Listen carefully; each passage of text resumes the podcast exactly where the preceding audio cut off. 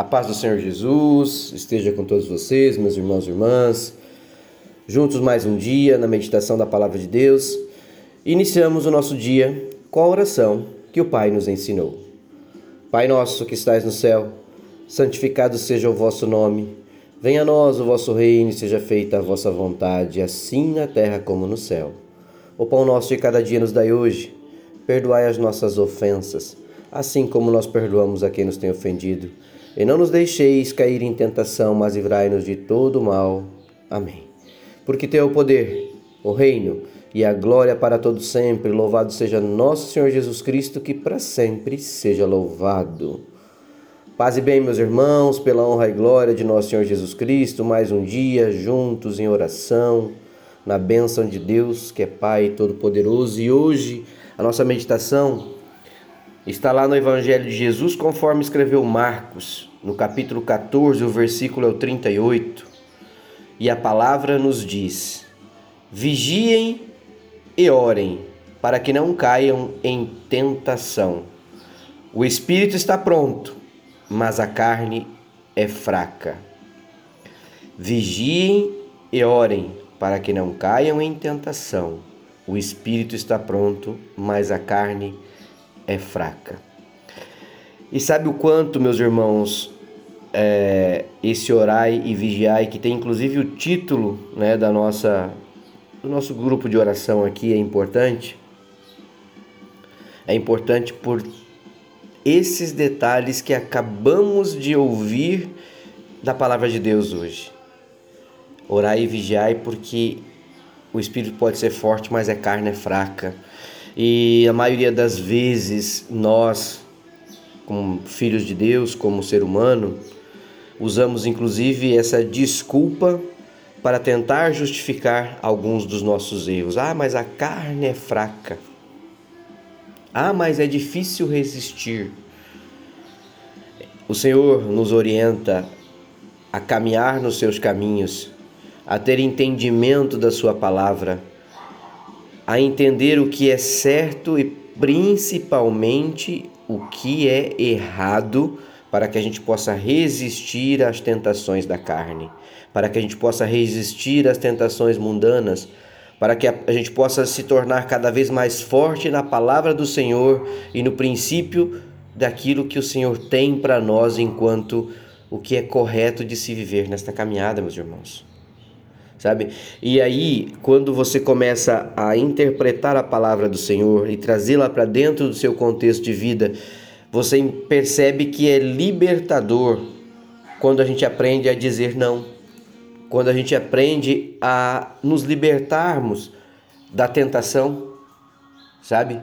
Jesus deixou um alerta importante para os seus discípulos e que serve para nós como vossos filhos, para nós que ele morreu para libertar. Jesus disse aos vossos discípulos: vigiai e orai.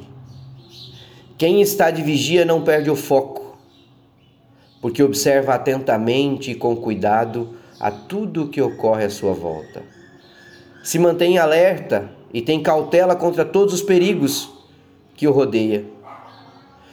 Então, meus irmãos, desde que é, Adão e Eva fizeram uma escolha para o livre-arbítrio e, tem, e temos o livre-arbítrio, as tentações são muitas, e mas nós temos uma escolha após Cristo ter vindo para nos salvar, que é nos libertarmos do pecado, que é nos libertarmos de, da vida mundana, que é nos libertarmos de viver efetivamente é, uma vida fora do padrão ao qual o Senhor nos orienta, ao qual o Senhor nos, nos ensina, ao qual o Senhor nos, nos, nos, nos deu tantos exemplos e é um espelho para a nossa caminhada.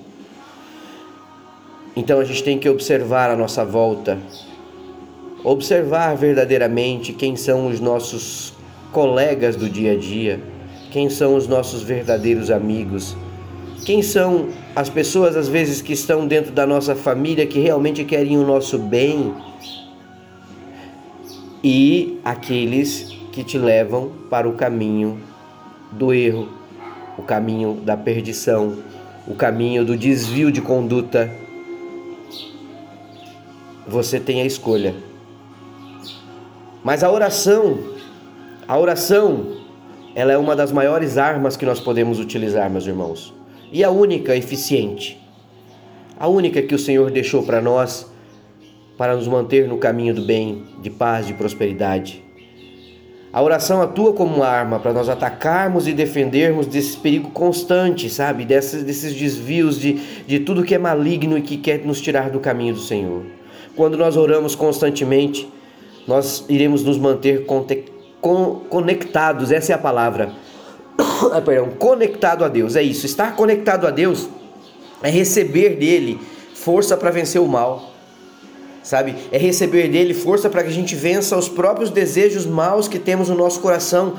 Porque não vamos ser hipócritas em dizer que a culpa dos nossos erros está nas outras pessoas ou nas influências que os outros têm. Sim, isso pode até constar como algo negativo, mas a escolha é sempre sua. É você que decide fazer, é você que escolhe o caminho. E quando você escolhe um caminho que não te traz coisas boas, depois você reclama e procura achar alguém culpado por aquilo que você escolheu, por um caminho que foi você que escolheu. A palavra de hoje vem novamente nos dizer: ore e vigie, mas seja responsável pelos teus próprios passos e pelas tuas escolhas. Sabe? Não vale a pena se colocar em situações em que você não sabe provavelmente que vai cair.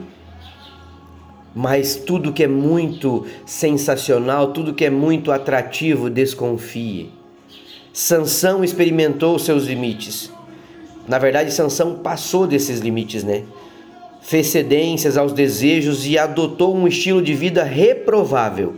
Infelizmente, ele pagou caro por isso e se tornou escravo dos seus inimigos. Mas Jesus pode te tornar livre.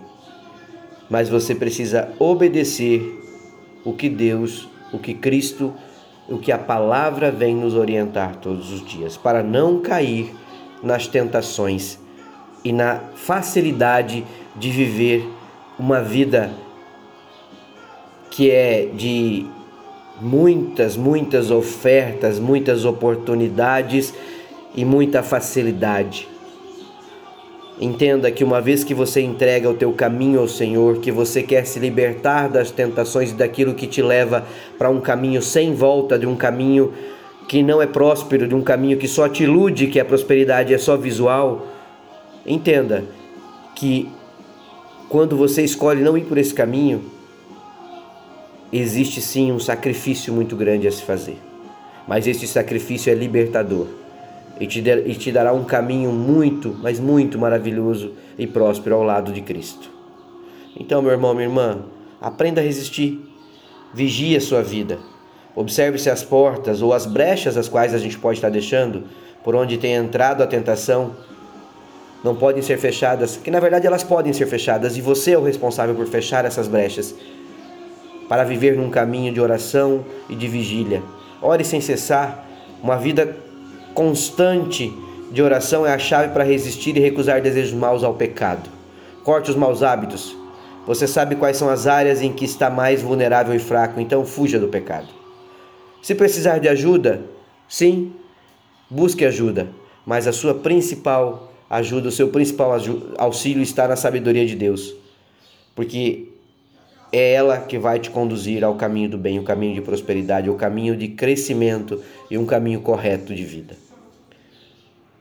Siga a recomendação da palavra de Deus, como lá está em Tiago, capítulo 4, versículo 7. Obedeça e submeta-se a Deus. Resista ao diabo e ele fugirá de você.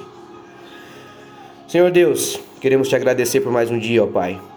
Aqui estamos em oração, aqui estamos na meditação da tua palavra, ó Pai. Que essa palavra seja mais uma vez uma construção de um novo caminho para cada um de nós que aqui estamos. A mim, Pai, teu filho, que aqui estou lendo esta palavra, meditando esta palavra com todos os meus irmãos, porque eu sou só teu instrumento, Senhor.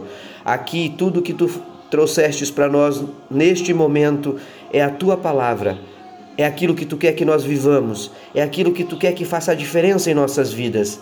Então é o teu recado para nós, Pai, é a tua orientação para cada um de nós. Ajuda-me, ajuda-nos a vencer as nossas fraquezas. Perdoa-me por cada um dos momentos aos quais eu vacilei, por dar lugar a tantas coisas que desagradam ao Senhor e que não me ajudam a melhorar.